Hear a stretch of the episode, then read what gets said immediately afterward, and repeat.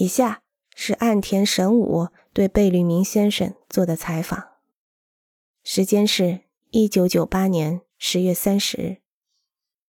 岸田说：“从世界范围来讲，贝先生与丹下健三老师是同时代的人，是紧接着勒柯布西耶和格罗皮乌斯这些现代建筑先驱之后的一代人。今天。”我将就建筑与建筑教育这个问题问贝先生几个问题。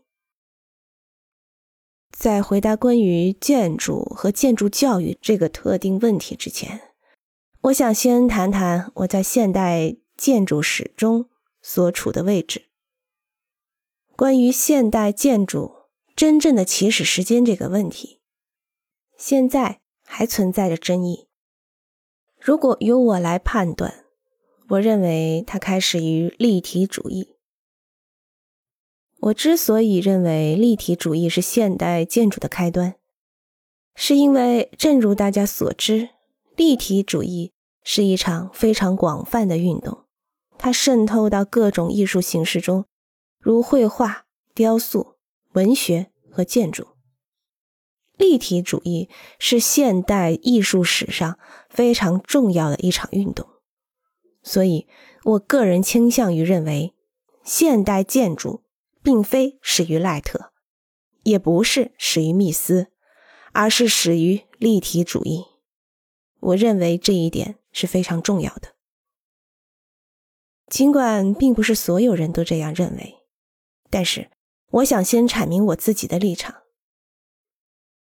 你们肯定都知道毕加索，知道布拉克或者格里斯。布拉克是受毕加索影响的画家，同时也受到塞尚将色彩分离成小斑点做法的启发，是立体主义抽象绘画的旗手。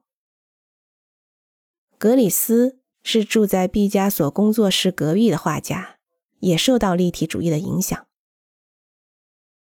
前面说的立体主义，我再跟大家解释一下。